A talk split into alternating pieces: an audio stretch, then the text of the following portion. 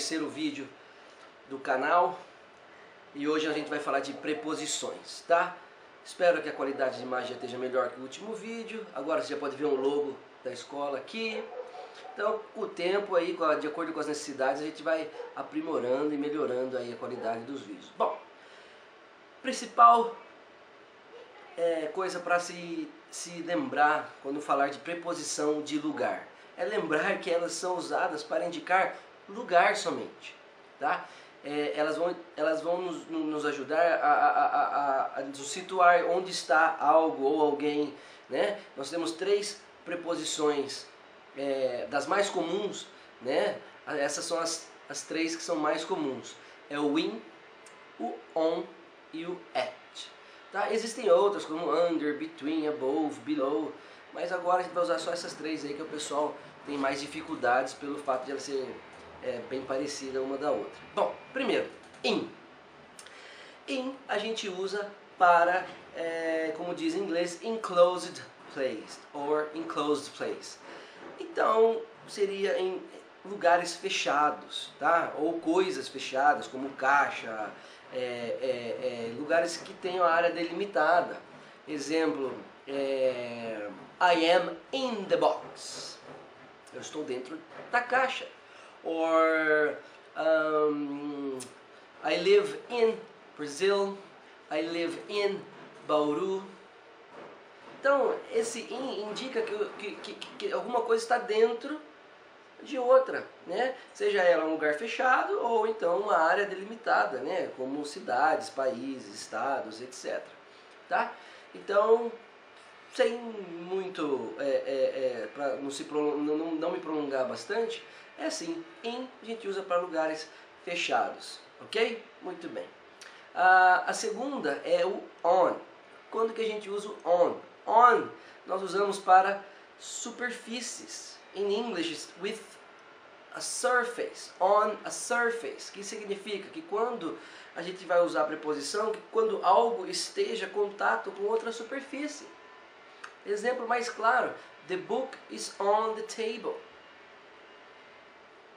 The plate is on the table. Ok? Então tudo que tiver on sobre, é, alguma coisa que tenha contato, a gente usa o on. Tá? Outro que é comum também pessoal errar é in the beach. Não é in the beach, é on the beach. Quando você anda na praia, quando você dorme na areia, quando você vai para a praia e diz onde você está? Estou na praia. Entende que você está on the beach, sobre a areia. Onde você põe o guarda-sol? On the beach. Desculpa. Ok? Então é isso que uso on para superfícies. Ok? E para acabar, a gente tem o. O at a gente usa para um ponto específico, uma coisa como se fosse um, um ponto de referência. É, muita gente confunde o on com o at, mas às vezes ele até funciona separadamente na mesma frase.